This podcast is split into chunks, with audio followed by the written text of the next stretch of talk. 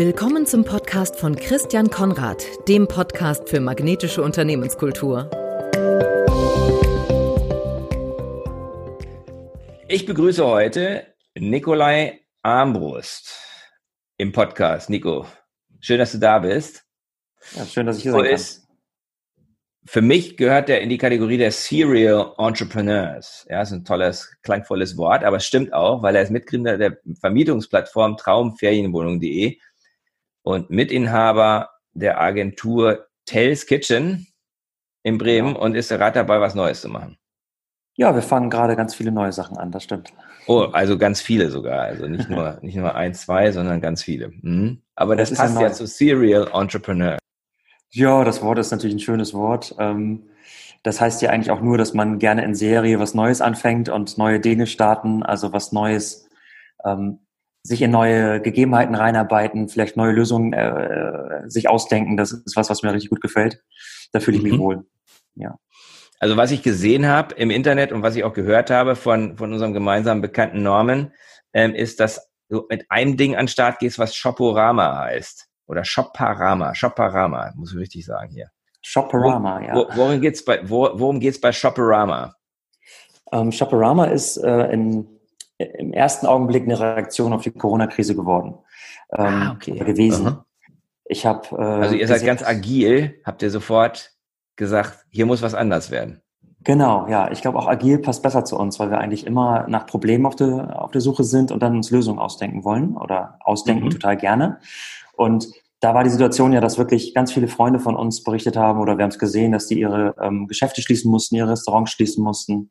Ähm, und wir uns, uns überlegt haben, was kann man da tun, um ihnen schnell zu helfen. Und dann war es für uns ganz, ganz klar, dass halt, wenn man nicht in das Geschäft reingehen kann und trotzdem shoppen will, dass man sich dann per Video verbinden kann. Ähm, cool. Und dann quasi, früher haben wir alle Ego-Shooter gespielt, heute nennen wir es Ego-Shopping. Ähm, das heißt, man Ego kann wirklich. Shopping statt Ego Shopping. Sehr cool. Der, der, Ver der, Verkäufer ist die Idee, führt dich mit seinem Handy einfach durch den Laden. Wenn du was Schönes siehst, sagst du, stopp mal da. Dann zeigt er das dir in groß und du kannst auch gleich dir, äh, kannst auf den Knopf drücken und machst einen Screenshot davon, dass du es für später merken kannst und so weiter. Also wir versuchen okay. gerade damit äh, Shoppen zu digitalisieren und nicht als Antwort zu haben, dann kauft doch im Online-Shop, weil wir glauben, das ist lange nicht so romantisch und lange nicht so schön, ähm, als wenn man durch den Laden gehen kann und mit dem Das ist ja eine total geile Idee und das hat es noch nicht gegeben. Das gibt's gibt's noch nicht, nee, ähm, hat es auch vorher noch gar nicht gegeben ähm, und ist auch eine Umstellung, haben wir jetzt gemerkt. Also wenn man äh, dann guckt, wie die Leute damit shoppen und wie so der Zuspruch war, alle finden das voll spannend und finden das schön und haben das äh, und wollen das probieren. Aber man hat natürlich auch diese Kameraangst. Also äh, sowohl die, die Shopbetreiber als auch die Kunden müssen mhm. erstmal über die Hürde rüber, ähm, sich per Video zu verbinden. Gehe ich in den Laden rein, natürlich sehen mich alle. Ne? Äh, mache ich das mit einem Video, ist es auf einmal komisch. Das heißt, wir müssen da auch noch Grundlagenarbeit leisten und äh, schauen, wie wir das angenehm machen können. Aber das ist so ein typisches Thema. Es ist eigentlich ein Experiment, würde ich sagen. Ne? Wir gucken gerade, gibt es da wirklich ein Problem? Kann es dafür eine Lösung geben?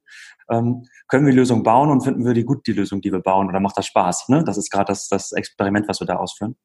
Ähm, ja, cool. Aber ist total spannend und hat sofort geholfen. Also das war das Schönste zu sehen, dass dann gleich ähm, diese Dankbarkeit auch der, der, der, Ladenbetreiber des Einzelhandels ähm, und die Begeisterung bei einigen Kunden, diese die Early Adopter, die dann gesagt haben, wie toll, ich habe jetzt drei Hemden bestellt und ich musste nicht mal in den Laden gehen. Ich bin ja gehört zu den Leuten, die das mit Klamotten und Schuhen echt extrem schwierig finden, das online zu kaufen.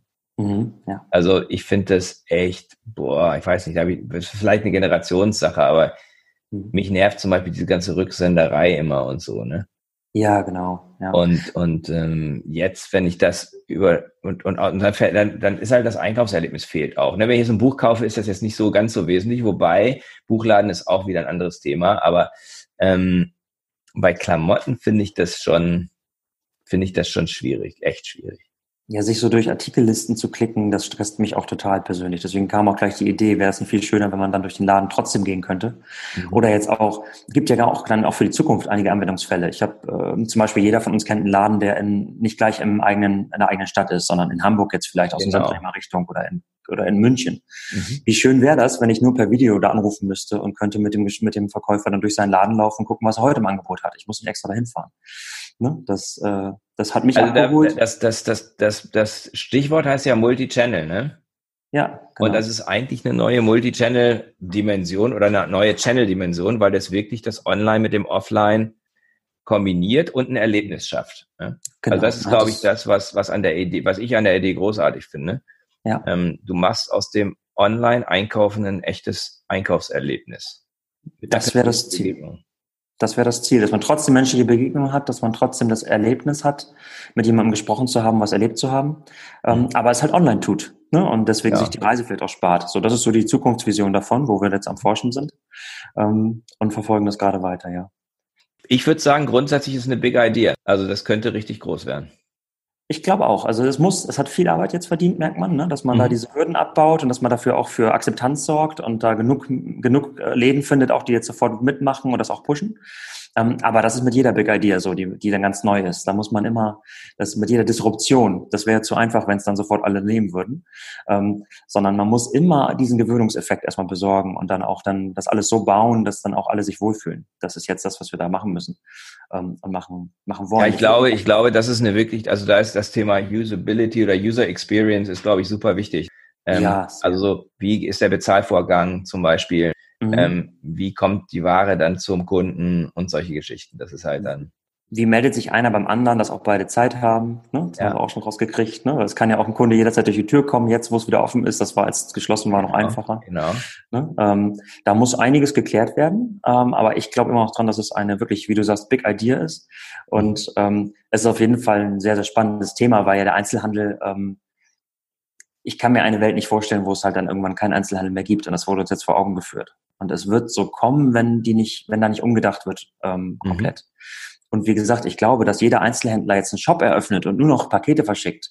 Das kann auch aus Nachhaltigkeitsgründen und schon gar nicht für die Shopping-Romantik halt der Fall sein.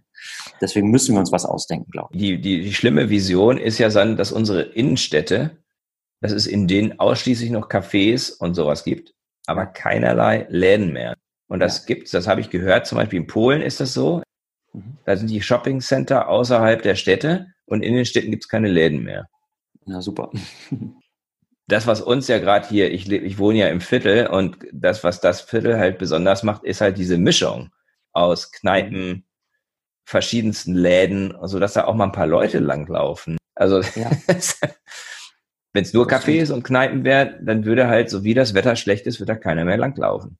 Hm, auch gerade in der Innenstadttheorie, ähm, womit ich mich jetzt ein bisschen befasst habe, ist es so, dass es wirklich die Mischung braucht. Ne? Je, äh, die Restaurants, die Läden, ähm, die Cafés, jeder zieht, jeder hat eine Anziehungskraft. Und nur zusammen ist es groß genug, dass da überhaupt jemand hinkommt. Sonst mhm. würde im Viertel, wenn die Läden zu wären, Theorie, die, die Cafés wären offen, dann würden noch die Nachbarn hingehen. Ähm, aber es würde keiner extra anreisen, weil die Anziehungskraft nicht groß genug wäre nach der Theorie. Deswegen Was ja wieder mein Thema Magnet ist. Aber magnetisch, genau. Nur ein bisschen anders, anders verpackt.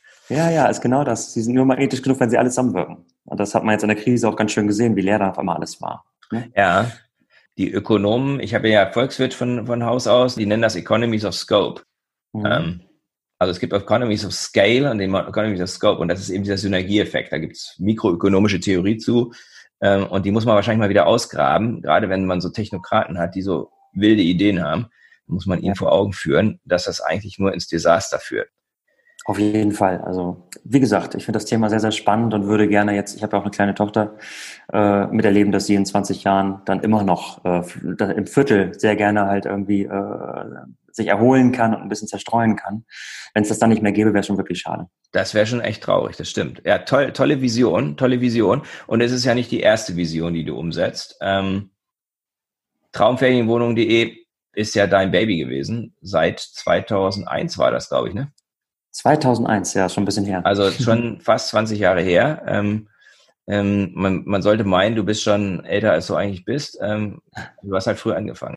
Ich habe ja direkt im, im, im, zweiten Semester quasi haben wir angefangen mit Traumferienwohnung. Äh, ja. 21, da war ich damals. Aha. Frische 21. Ähm, okay. Und ja, es war mein Baby für 20 Jahre fast. Und äh, jetzt ist es alt genug, dass es auf die Universität geht. Jetzt geht's auf die Uni, ne? Genau. Jetzt geht's auf die Uni und macht sein eigenes Leben. Ähm, aber es war eine schöne Zeit und es war, ja, wie gesagt, unser erstes Baby, unser erster, unser erstes Projekt. Ähm, und da war es ja halt ganz ähnlich. Zu der Zeit hat man noch Ferienwohnungen im Katalog äh, sich angeschaut und dann die Telefonnummer rausgesucht. Ähm, das zu digitalisieren und ins Internet zu bringen, war eine wirklich spannende Erfahrung und äh, anscheinend auch sehr sinnvoll, hat sich ja gut entwickelt. Und ihr habt es einerseits natürlich sehr erfolgreich eben ins Internet gebracht. Das andere, was mich halt fasziniert hat, war, als wir vor einem Jahr miteinander gesprochen haben, ist, dass ihr auch die Art, wie ihr die Firma geführt habt, ganz anders ähm, aufgestellt habt als viele andere. Ähm, mhm. Ihr habt mit selbstorganisierten Teams gearbeitet und viele Leute denken, das ist alles so eine Utopie und das funktioniert alles überhaupt gar nicht. Und dann kommen so Worte wie Holacracy und äh, holokratisches Kreismodell und all so ein Gedöns und viele Leute winken dann schon ab und sagen, komm, ja, das ist ja irgendwelche Utopisten, die das machen, aber bei euch war das Realität. Bei uns war es Normalität. Sogar Normalität. Ja, Normalität am Ende. Zuerst war es auch neu, ähm, wobei wir haben ja einen Vorteil gehabt, auch durch das starke Wachstum, äh, sagen wir immer, sind wir vom, äh, vom Start-up zum Mittelständler und zurückgegangen. Das heißt, wir wir kannten aus der Startup-Welt, aus unserem äh, Anfang, Anfangsjahren, auch mit dann fünf, sechs, sieben Angestellten, ja, das selbstorganisierte Zusammenarbeiten noch sehr gut, sind dann, als wir dann zu viele Mitarbeiter hatten und zu groß wurden, halt sofort zu Abteilungsleitern übergegangen, zu Abteilungen und zu dem, was normalerweise hierarchisch gemacht wird, weil das hatten wir beide ähm, auch während des Studiums gelernt. Ähm, so, also macht man das. Sie haben dann aber schnell gemerkt, so wird's nichts, so werden wir nicht besser, sondern eher langsamer und so werden wir statischer und nicht mehr ganz so agil äh, und haben uns deswegen dagegen gewehrt und gesagt, zurück. Wir wollen eigentlich zu unseren alten Verhaltensweisen zurück, brauchen aber wahrscheinlich neue Verhaltensweisen dazu und auch neue äh, Tools und Prozesse, weil sonst geht das nicht mit 80 Mitarbeitern und später mit 170. Und so kamen wir halt auf die ganze Selbstorganisation und ähm, haben dann Stück für Stück uns dahin entwickelt, dass das auch funktioniert.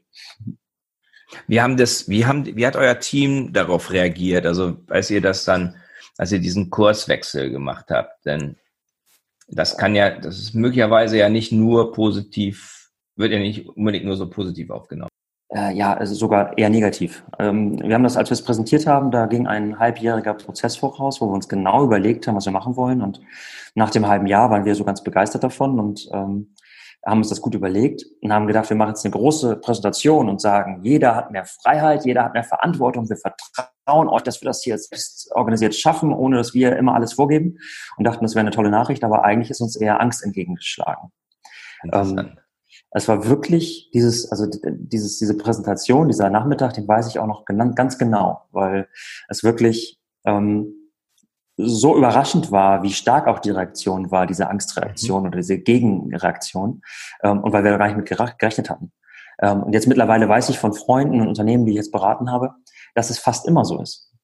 Äh, wenn diese große Präsentation kommt und wenn man dann den Mitarbeitern sagt, ihr dürft mehr Entscheidungen treffen, ihr dürft mehr Freiheiten haben, mhm. ihr dürft mehr bestimmen, was ihr selber machen wollt, dann ist erstmal ganz viel Angst da, weil natürlich auch Gewohntes dadurch weggerissen wird.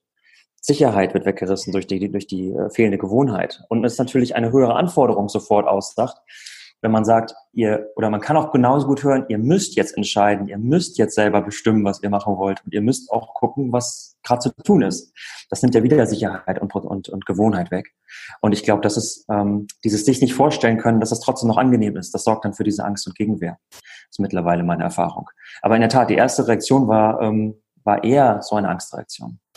Was habt ihr denn gemacht? Weil ihr wart ja überrascht. Ne? Das hat euch ja so ein bisschen kalt erwischt dann, ne? weil ihr dachtet, wir kommen hier als die Heilsbringer und dann so schlägt euch so Skepsis entgegen. Ja, wir waren geschüttelt und gerührt erstmal. Ja, ähm, das glaube ich. Machen wir das trotzdem? Wir dachten ja, wir tun allen damit etwas Gutes. Ähm, und haben dann aber schnell überlegt, ja, wir machen das trotzdem, weil das macht wirklich Sinn und wir glauben auch dran, dass das alle schaffen. Wir müssen jetzt nur nachdenken, ähm, wie können wir es angenehmer für alle machen, wie können wir auch die Kommunikation so gut mhm. machen, dass es alle verstehen, dass es was Gutes ist. Mhm. Äh, und das geht am besten, haben wir dann gesagt, wenn wir gleich einfach anfangen und haben dann wirklich mhm. eine Woche später, glaube ich, dann die Teams neu formiert, ähm, unsere neuen Prozesse und Regeln definiert und dann gesagt, jetzt fangen wir einfach mal an und gucken, wo uns das hinführt. Ähm, okay. Das haben wir dann eigentlich vier Jahre lang gemacht und haben geguckt, dass es dann immer, immer besser wird. Ja, sehr cool. Vier Jahre habt ihr das gemacht, bis ihr dann, bis ihr dann jetzt ähm, übernommen wurde. Äh, genau, also im Juni letzten Jahres ähm, ist mit Oyo äh, eine indische Hotelkette bei uns eingestiegen, mhm. die nicht nur uns, sondern von, von äh, unserem Miteigentümer Springer, ähm, die äh, die anderen äh, Ferienwohnungsfirmen mit übernommen hat. Das heißt, wir, wir sind einer von vieren. Ähm, Und es ist natürlich immer so, wenn du dann in so eine neue Situation kommst, mit, äh, wenn, wenn Kulturen aufeinander prallen, und ich meine nicht nur äh, hierarchische Kultur und die Selbstorganisation, sondern vor allen Dingen auch die indische Kultur und die deutsche Kultur oder europäische, ähm, dann ist das immer schwierig. Und so musste sich jetzt die, äh, die Organisation auch dem anpassen, dass das gut zusammen äh, funktioniert. Deswegen ja, wahrscheinlich ist es ja auch eine, eine, eine, ein Clash mit den, also ihr seid ja auch ein sehr schnell wachsendes Unternehmen gewesen, nicht? Mhm. Aber Oyo ist ja nun unfassbar. Ich habe mich da ein bisschen mal schlau gemacht. Dieser Ritesh Agarwal, ne? Ja. Der ist ja irgendwie, der ist ein Jahr jünger als mein Sohn, also ist Jahrgang 93 und ist der jüngste, irgendwie mit der jüngste Milliardär, Self-Made Milliardär oder so. Mhm. Ja, nach die Story dieser, ist. Nach dieser Kardashian-Tochter oder so, ne? Oder Schwester da, ne? Glaube ich. Die ist auch schwer einzuholen. Ja, die ist schwer einzuholen, ja. weil die irgendwie erst 19 ist oder so. Aber, ja, ja. Ähm, aber der ist nun auch erst irgendwie 26 und, und die sind ja dann 19, 2013 äh, gestartet, ne? Da wart ihr schon zwölf Jahre am Markt. Da waren wir schon alte Hasen, als er 19 genau. war und dann angefangen hat. Ja. ja, von daher ist es ja auch, das, was ich damit sagen wollte, ist, es ist ja auch so ein Clash von zwei Geschwindigkeiten, ne? Mhm. Also ja. ihr, seid, ihr, seid, ihr seid organisch gewachsen und ihr seid toll gewachsen. Und ich meine, innerhalb der Zeit von 0 auf 170 Leute äh, zu kommen, das ist ja ähm, aller Ehren wert, würde man mal immer sagen. Ne? Also das mhm. ist ja auch eine Menge und da war ja sicherlich auch eine Menge Musik drin, weswegen ja. die euch auch gekauft haben. Aber die haben ja wohl offensichtlich die Vorstellung, dass das immer dann gleich dreistellig das, ist. Das Witzige ist, dass, ähm, dass, dass wir ja immer ähm, als in unserer Welt wurde immer von Tankern und Speedbooten geredet. Und äh, die Leute, mit denen wir geredet haben, haben, uns immer als Speedboot bezeichnet, weil wir so schnell sind, agil sind und weil mhm. wir so mhm. schnell gewachsen sind. Ähm, Gerade in den letzten äh, Jahren haben wir uns ja jedes Jahr 40 Prozent gesteigert. Ähm, was ja hier für unsere was ja Welt unglaublich schnell ist, ne? Schon echt schnell ist, vor allem das Tempo zu halten. Wenn man erstmal schon mal Marktführer absolut. ist und 100.000 Wohnungen, Ferienwohnungen auf der Plattform hat, dann weiterzumachen. Das war schon für uns ein super Tempo.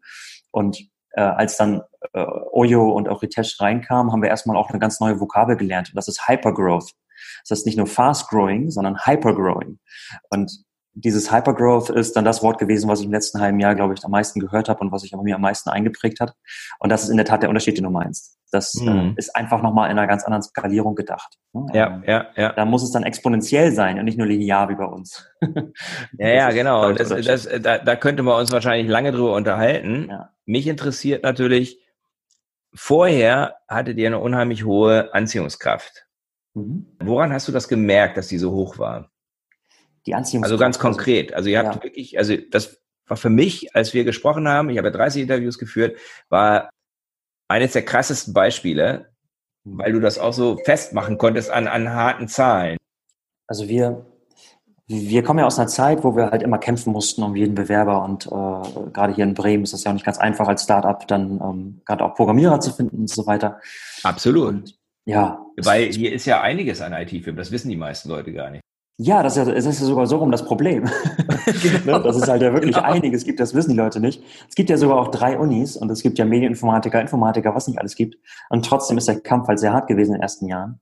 Und ähm, ein Nebeneffekt auch unserer Selbstorganisation war und unseres eigentlich ja auch Selbstfindungskurses. Durch die Selbstorganisation haben wir nicht nur unser, unser, unsere Struktur verändert, sondern wir sind ja auch anders geworden von unserer Haltung ähm, und auch durchaus auch zufriedener geworden und selbstbewusster geworden.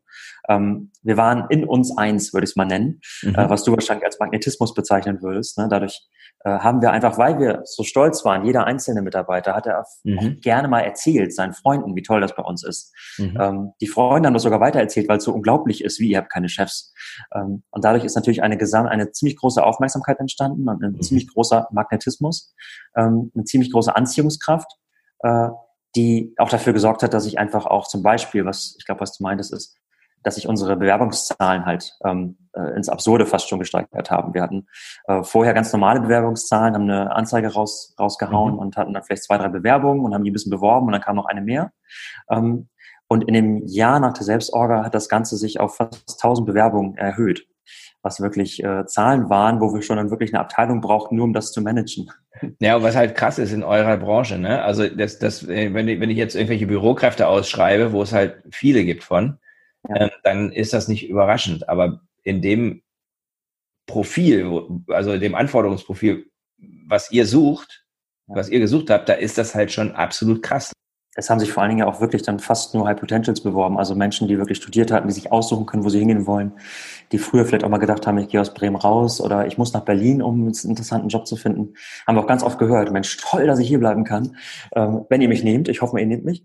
Äh, es war also wirklich eine, eine, eine, ein Wunsch von vielen, bei uns anzufangen zu der Zeit oder äh, jetzt ja zuletzt immer noch. Ähm, und es haben sogar, und das haben wir niemals gedacht und gar nicht gewollt oder äh, beabsichtigt, dass wir Bewerbungen dann aus Karlsruhe, aus, aus, aus Süddeutschland, aus, ja. Äh, aus Berlin kriegen auch. Ne? Aus Berlin, ne? Ja, ja, ja, die dann krass. unbedingt bei uns anfangen wollten, weil sie ja. das Thema so spannend fanden und weil sie unsere Art zu arbeiten so toll fanden. So, ja, ihr seid ja, für mich seid ihr so eine typische Firma, die man normalerweise in Berlin sucht. Ja, ja, wahrscheinlich. Ne, so hast du gedacht, so, das ist so, im Grunde ist es, ist es so, hallo, wie, wie, wie ist der Laden nach Bremen gekommen? Ne? Aber der ist ja aus Bremen, von daher. Wie ist das passiert? Ja, genau. Wie ist das passiert? Genau.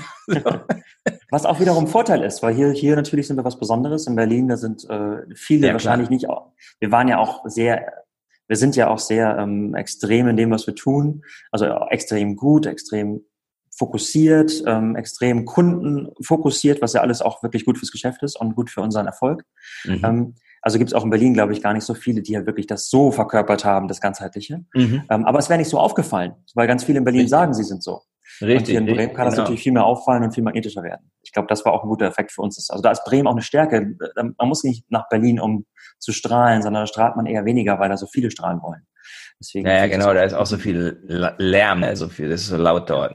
Ja, alles ist toll und groß und wird mit genau. Milliarden schwer. Ne? So. Ja, und hier, hier ist halt ein kleiner und fein, aber ähm, da fällt man auf und offensichtlich eben auch über Bremen hinaus. Jetzt ist diese Veränderung passiert. Jetzt seid ihr übernommen worden von dem Hypergrowth-Unternehmen aus Indien.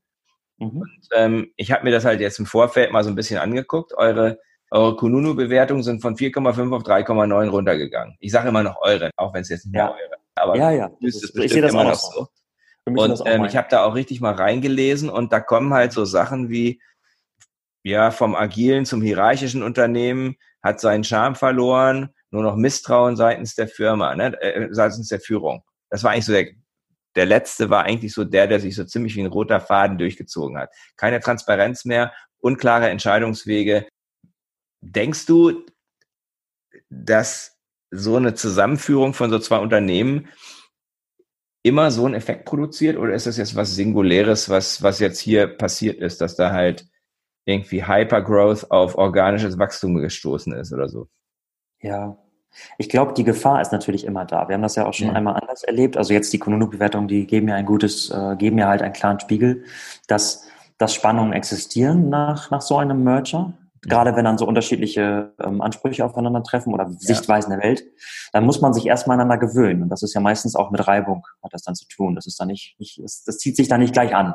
Man muss sich erstmal ein bisschen reiben und kennenlernen und ähm, auch ein bisschen angleichen. Jeder muss sich ein bisschen verändern, beide Seiten. Und ähm, das hat meistens ja auch mit Auseinandersetzungen zu tun oder mit äh, Missverständnissen auch ganz, ganz manchmal. Äh, man, keiner will, keiner will und auch gerade in der Jetzt in den letzten sechs Monaten wollte niemals jemand was Böses. Jeder wollte das Beste. Aber man, man missversteht sich, man reibt sich und man hat mehr Stress als vorher. Und ich glaube, das ist, dafür zeigen diese Bewertungen halt den meisten Spiegel. Ähm, oder daher kommen sie auch. Äh, das ist natürlich bei Springer dann wiederum im ersten Mal, wo ähm, jemand bei uns eingestiegen ist, der eine ganz andere Kultur hat, anders gewesen. Das heißt, ich habe beides erlebt. Es kann gut gehen, sozusagen, und es kann auch sehr anstrengend werden. Ähm, bei Springer, die haben natürlich ganz, ganz viel Erfahrung mit Übernahmen und so weiter und haben gleich gesagt, ja, wenn, wenn wir wollen würden, dass ihr wie, dass ihr wie wir werdet, dann würden wir euch nicht kaufen, sondern es selber aufbauen. Wir wollen ja eure Kultur, wir wollen eure Andersartigkeit und da werden wir euch nicht reingreifen. Ähm, das haben die auch wirklich wahrgemacht, wo, was ich wirklich gut fand in den letzten drei Jahren. Mhm. Ähm, so konnte jeder seine Stärken ausspielen. Ich fand es sehr, sehr angenehm, in äh, die, die Nähe zu Springer zu haben und zu einem großen Netzwerk von anderen erfolgreichen Unternehmen, ne, wie äh, Immonet, Immowelt, ähm, Stepstone und so, weil da kommen sehr viele andere talentierte Leute außerhalb von Bremen zusammen, mit denen man sich austauschen kann. Ähm, aber jeder kann so bleiben, wie er ist. Das zeigt für mich ein gutes Bild, wie man es auch gut machen kann. Mhm. Ähm, wobei es jetzt hier nicht per se schlecht gemacht wurde, aber es war einfach viel, viel anstrengender, weil es natürlich jetzt auch mit, der Kult, mit dem Kulturclash dann von ähm, mhm. Indien oder International zu Bremen oder zu Deutschland, dann natürlich auch nochmal erschwerend dazu kam. Oder die Sprache alleine, Englisch-Deutsch haben wir gelernt, was das dann natürlich an, an Kommunikationsverlust ausmacht. Ja. Ähm, das war für mich auch faszinierend zu sehen, obwohl man natürlich nicht viel Zeit für Faszination hatte, wenn man das Ganze verbessern will. Aber man darf das gerade so internationale Merger, glaube ich, nicht auf die leichte Schulter nehmen. Das ist schon mhm. eine Umstellung, wenn alle auf einmal Englisch sprechen müssen oder sollen oder auch, auch müssen, damit sie die Kollegen dann in Indien gut verstehen. Ja. Ähm, das ist, äh, das hat Schwierigkeiten nach sich gezogen. Ich weiß aber auch, oder ich merke jetzt, dass es, ähm, dass dann jeder, jedes Zahl irgendwann auch mal erreicht ist und dass es dann hoffentlich auch wieder bergauf geht. Mhm. Ähm, das gilt es wahrscheinlich durchzuhalten, damit man am Ende wieder anknüpfen kann und dann das, das Beste aus beiden Welten behalten kann, denke ich mal. Ich weiß, dass wir uns ähm, im November mal unterhalten haben darüber, so über das Thema, verstehen die das überhaupt, was ihr da gemacht habt? Also ich glaube, das, was ihr gemacht habt, war so relativ außergewöhnlich, dass es eben vielleicht auch gar nicht so leicht ist zu verstehen. Ähm, allerdings, wenn man kommerziell rangeht, könnte, hätte man eine Chance, es zu verstehen, weil ihr ja auch außerordentlich erfolgreich wart. Ja, das ist, äh, glaube ich, ja, da sind wir beim Thema New Work und New Work verstehen. Es ist ja für viele, wie du es vorhin noch angedeutet hast, immer noch so eine ähm, nicht bewiesene Wissenschaft, so eine Art Heilpraktik für Unternehmen. Ähm, es ist halt mit, mit Medizin, ne, mit, mit, mit wissenschaftlicher Medizin zu tun. Ja, so kommt es mir vor manchmal. Und, äh, die Work-Gurus sind die Heilpraktiker der BWL, ne? So, so wird es ja oft dargestellt, ja, genau. Gerade, gerade auch, wenn man es noch nicht erlebt hat selber. Und wenn man jetzt so Manager fragt, die halt was anderes, äh, für was anderes ausgebildet wurden und auch andere Erfahrungen haben, dann dann kommt das so rüber. Ne? Es wurde auch von, von anderen Managern, mit denen ich gesprochen habe, oft von freier Liebe gesprochen und so weiter. Was macht ihr da dann? Das ist doch kein, das ist doch kein Unternehmen, das ist freie Liebe. du warst doch nicht bei uns, so weit geht's nicht. Aber deswegen ähm, ist das, glaube ich, ganz klar, dass äh, wenn nicht mal ähm, wahrscheinlich 95 Prozent der Manager Deutschlands genau verstehen können derzeit, äh, wie Selbstorga funktioniert und dass sie funktioniert, ähm, weil sie auch so andersartig ist. Sie ist ja komplett kontraintuitiv zu, zu allem, was bisher gemacht wurde äh, in vielen Facetten. Ähm, dann ist es natürlich vollkommen schwierig, das dann auch noch dann zu, zu verstehen, wenn, wenn ich es dann äh, als normalerweise gut Deutsch sprechender dann auf Englisch erklären muss und äh, mhm. äh, man auch nur pro Woche äh, zwei Stunden hat miteinander zu sprechen, weil man natürlich so viel anderes zu tun hat, dann ist das natürlich auch einfach sehr schwer zu verstehen. Ich denke mal, das ist auch ein, auch ein Faktor. Ja. Mhm. Aber es ist natürlich eine Gefahr, dass man, weil man es nicht versteht, dann alles das Wertvolle, was da ist, kaputt macht. Ne? Also da kann man einfach nur hoffen. Ich glaube, das ist Glaskugelkuckerei ähm, ob die das hinkriegen, das Gute irgendwo zu erhalten. Ne? Ich glaube, also ich habe erstmal das Ziel. Ja. Bei Konuno gesehen, dass die Dame, die dort für HR verantwortlich ist, sehr, sehr gut auf diese Kommentare reagiert. Also mhm. ich kenne das ja so, wenn ich mal unterschiedliche Firmen angucke, wie die so mit den Bewertungen umgehen. Mhm. Sehr achtsam, sehr respektvoll, ähm, sehr gut. Da ist immer noch was da von dem, ja. was vorher da war. Ja. Aber man weiß es nicht, ne? Oder? Ich glaube schon. Also das Witzige ist ja, dass dieses, ähm, schön, dass du es so äh, erlebt hast, dass, dass, dass, dass, ja die DNA immer noch die gleiche ist. Es war nur komplett gestresst. Ne? Und die DNA, ähm, das ist das Gute in Indien oder bei, bei Oyo jetzt, sag ich mal, die ist auch die gleiche. Ist alles sehr höflich, sehr, ähm, sehr freundlich, man will was Gutes erreichen in der Welt und so weiter.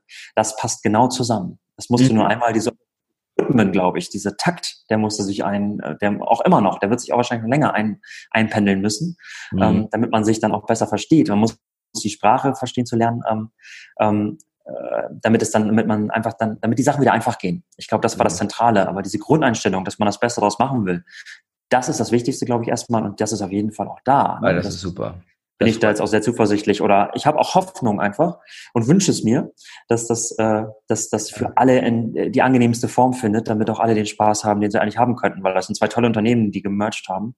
Das kann eigentlich und das wünsche ich meinem Baby, dass ja, es logisch, äh, ja, logisch, findet, klar. dann ganz groß wird, ne? ja. noch viel größer als ich es gemacht habe. Das ist ja das Ziel dabei. Ja. Absolut. Frage: Was empfiehlst du anderen Unternehmen, die sich auf den, die sagen, ich möchte das auch wir wollen das auch. Wir wollen auch New Work, wir wollen auch selbstorganisierte Teams ähm, einführen. Wir wissen aber nicht wie.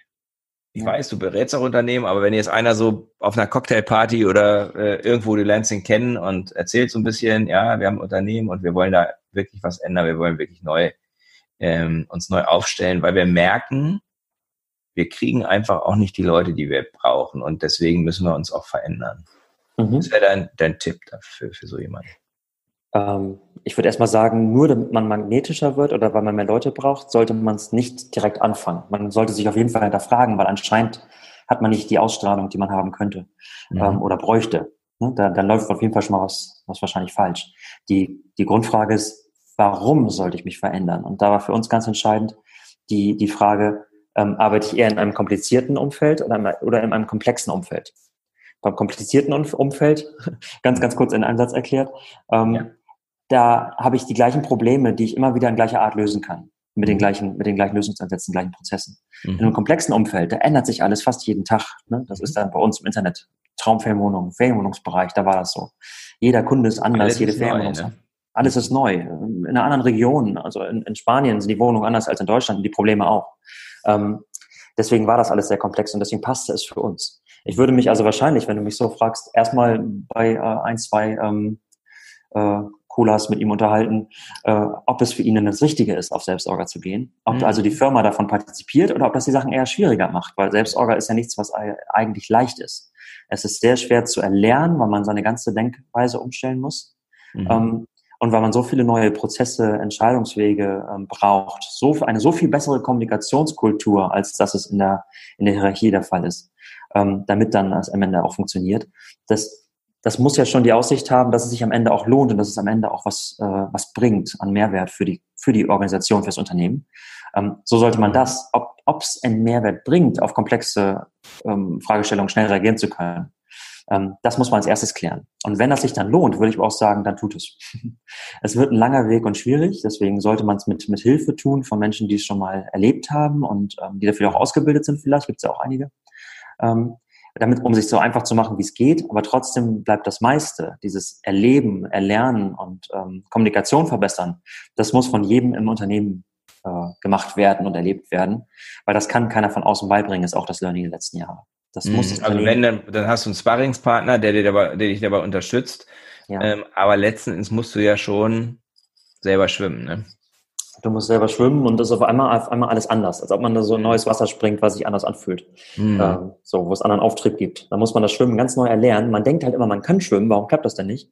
Äh, aber man muss das Schwimmen in diesem neuen Wasser dann einmal komplett neu, diesen Ablauf muss man lernen. Dann geht's auch, aber nicht, nicht wundern, wenn man kurz mal untertaucht. Sehr spannend. Abschlussfragen für dich, das sind immer die gleichen, die ich stelle, bei jedem, bei jedem Interview die gleichen. Ähm, anhand meines Modells der magnetischen Unternehmenskultur der vier Dimensionen, nämlich Sinn, Verbindung, Energie und Fokus. Ganz persönliche Frage, magst du die Vision, die du für dein Leben hast, ähm, dein persönliches Warum mit uns teilen? Ähm, ich glaube, das haben wir heute schon ein paar Mal gemacht, so in Nebensätzen habe ich es ja rausgebracht. Also, ich glaube auch, ja. ja. Ähm, das Warum ist für mich wirklich immer mir die Welt zu, vorzustellen, wie sie in 20 Jahren oder 40 Jahren ist. Also die Welt, die ich eigentlich jetzt meiner Tochter oder meinen Kindern dann hoffentlich später überlasse, ob die eine bessere ist, als sie vorher war mhm. oder ob ich sie zumindest nicht kaputt gemacht habe. und das ist für mich gerade auch ein ganz interessantes Thema jetzt, wo das erste Baby jetzt äh, quasi selbstständig geworden ist, ähm, nämlich Traumfernwohnung, sich auch genau mir genau zu überlegen, was will ich als nächstes machen. Und äh, so sind diese diese Experimente wie Shoporama oder die anderen Sachen, die wir machen, äh, jetzt die anderen Experimente gerade genau dafür da, zu gucken, wie können wir den größten Impact für die Welt in 20 Jahren mhm. jetzt gerade halt äh, vielleicht jetzt anfangen zu besorgen. Ähm, und das wäre meine Vision, dass äh, wirklich die Welt später eine schöne, grüne Welt sein soll, wo Innenstädte florieren, wo man halt auch als Mensch noch leben kann. Ähm, und nicht total isoliert nur noch vom Internet hockt. Das ist so, glaube ich, äh, die Vision, die mich persönlich antreiben würde. Ja, cool. Also so schon so ein Legacy-Gedanke. Was ja. hinterlasse ich? Was, was bleibt, wenn ich da meinen Stempel draufgesetzt habe? Was kann ich, was kann ich bewirken? Ne? Genau, ja. Was sind deine drei wichtigsten Beziehungen? Meine drei wichtigsten Beziehungen, das ist interessant. das ist die das Frage nach dem Wer, ne? Und ähm, ja. glaube ich, super wichtig im privaten wie im Business-Kontext. Total. Deswegen, also ich würde auch sofort anfangen mit meiner Familie, ganz klar. Ne? Das ist mhm. natürlich immer die wichtigste Beziehung und gerade bei uns ganz essentiell. Wir waren jetzt gerade drei Monate zusammen in einer Wohnung und sind kaum rausgegangen wegen Corona. Und es hat sehr viel Spaß gemacht, von daher ist es doch äh, schön.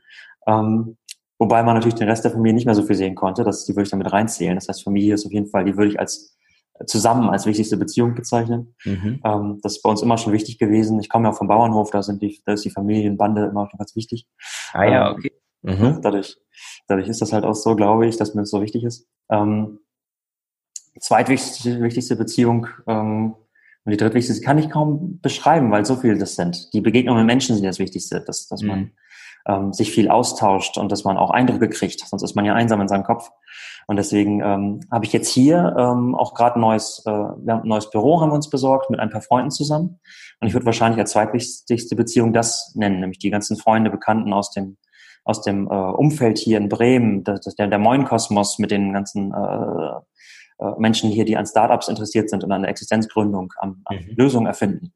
Und wir haben hier uns jetzt am Alten Wall ein Büro genommen und wollen hier alle zusammenkommen ähm, Sehr cool. Mhm. Manche dauerhaft, manche ab und zu, ne? ähm, dass man hier einfach guckt, was wir halt verbessern können für die Welt und wie wir halt auch Startups helfen können, die mit ihren Ideen und Lösungsideen ja meistens allein gelassen werden. Das wollen wir jetzt hier in Bremen und Umgebung ändern. Und ich glaube, wir merken es jetzt schon, wie unterschiedlich wir alle sind und diese Unterschiedlichkeit wiederum der Menschen und dieser Austausch, der hier stattfindet, der macht es ja aus. Ja, cool. Und der macht mir gerade richtig viel Spaß. Deswegen ist das bestimmt die zweitwichtigste Beziehung gerade im Paket. Und die drittwichtigste ist ganz klar ähm, Gelb-Schwarz, Borussia Dortmund. Das begleitet mich, seitdem mein Onkel mich mit äh, acht Jahren mal mit äh, zum Stadion genommen hat. Und da werde ich nicht aufhören. Aber die brauchen auch Unterstützung. Es kann ja, ja nicht immer nur die Meisterschaft nach München gehen. Ja, immer nur Zweiter zu sein, das ist, das tut auch dauernd richtig weh, muss ich sagen. Musst, da, da, da, musst du einen ganz großen Fokus drauf legen. Das passt auch wirklich. Vielleicht kannst du da was bewirken. Das, das passt auch wirklich nicht zu meiner DNA, immer nur Zweiter zu werden jetzt, aber das wird auch mal wieder anders sein. Die Hoffnung stirbt zuletzt. Man muss. Auf jeden Fall. Die, der, der größte Grund äh, zu scheitern ist ja zu früh aufzuhören. Deswegen hoffe ich weiterhin, dass wir Bayern in den nächsten Jahren mal wieder schlagen werden. Ja, diese Saison wird es wohl nichts mehr, aber nächste ist neues Spiel, neues Glück, würde ich sagen. Ja, diese Woche war das Spiel ja auch das äh, halt noch nach, ja. Na, leider, da wollen wir, wollen wir nicht zu sehr vertiefen, das schmerzt dann zu nee, sehr. Ne? Genau, ja, ja. Was gibt dir Energie, Nico? Energie gibt mir, ähm, das habe ich jetzt gerade im Gespräch auch gemerkt, äh, Energie gibt mir der Gedanke an eine bessere, äh, eine bessere Welt, hört sich immer blöd an, aber eine schönere, angenehmere Welt für die Leute, für die Menschen. Mhm. Ähm, also irgendwie etwas zu verbessern, das gibt mir sehr viel Energie. Also vielleicht auch irgendwo ein Problem zu sehen, was es wert ist, gelöst zu werden. Das ist für mich wie ein Spiel. Mhm. Ähm, ähm, und ich glaube, ich spiele einfach gerne. Und das schönste Spiel gerade, was ich mir vorstellen kann, ist immer halt äh, eine große Menge von Menschen zu sehen, die irgendein Problem hat. Mhm. Und ich kann helfen, es zu lösen. Oder ich kann den Menschen, den Startups in dem Fall jetzt, den Gründern, ähm, die das lösen wollen, helfen, es besser und schneller zu lösen. Das, das gibt mir, glaube ich, Energie, zu sehen, mhm. dass was entsteht. Ja, so würde ich es zusammenfassen. Sehr cool. Und aktuell deine Top-Priorität, dein Fokus für die nächsten zwei Monate?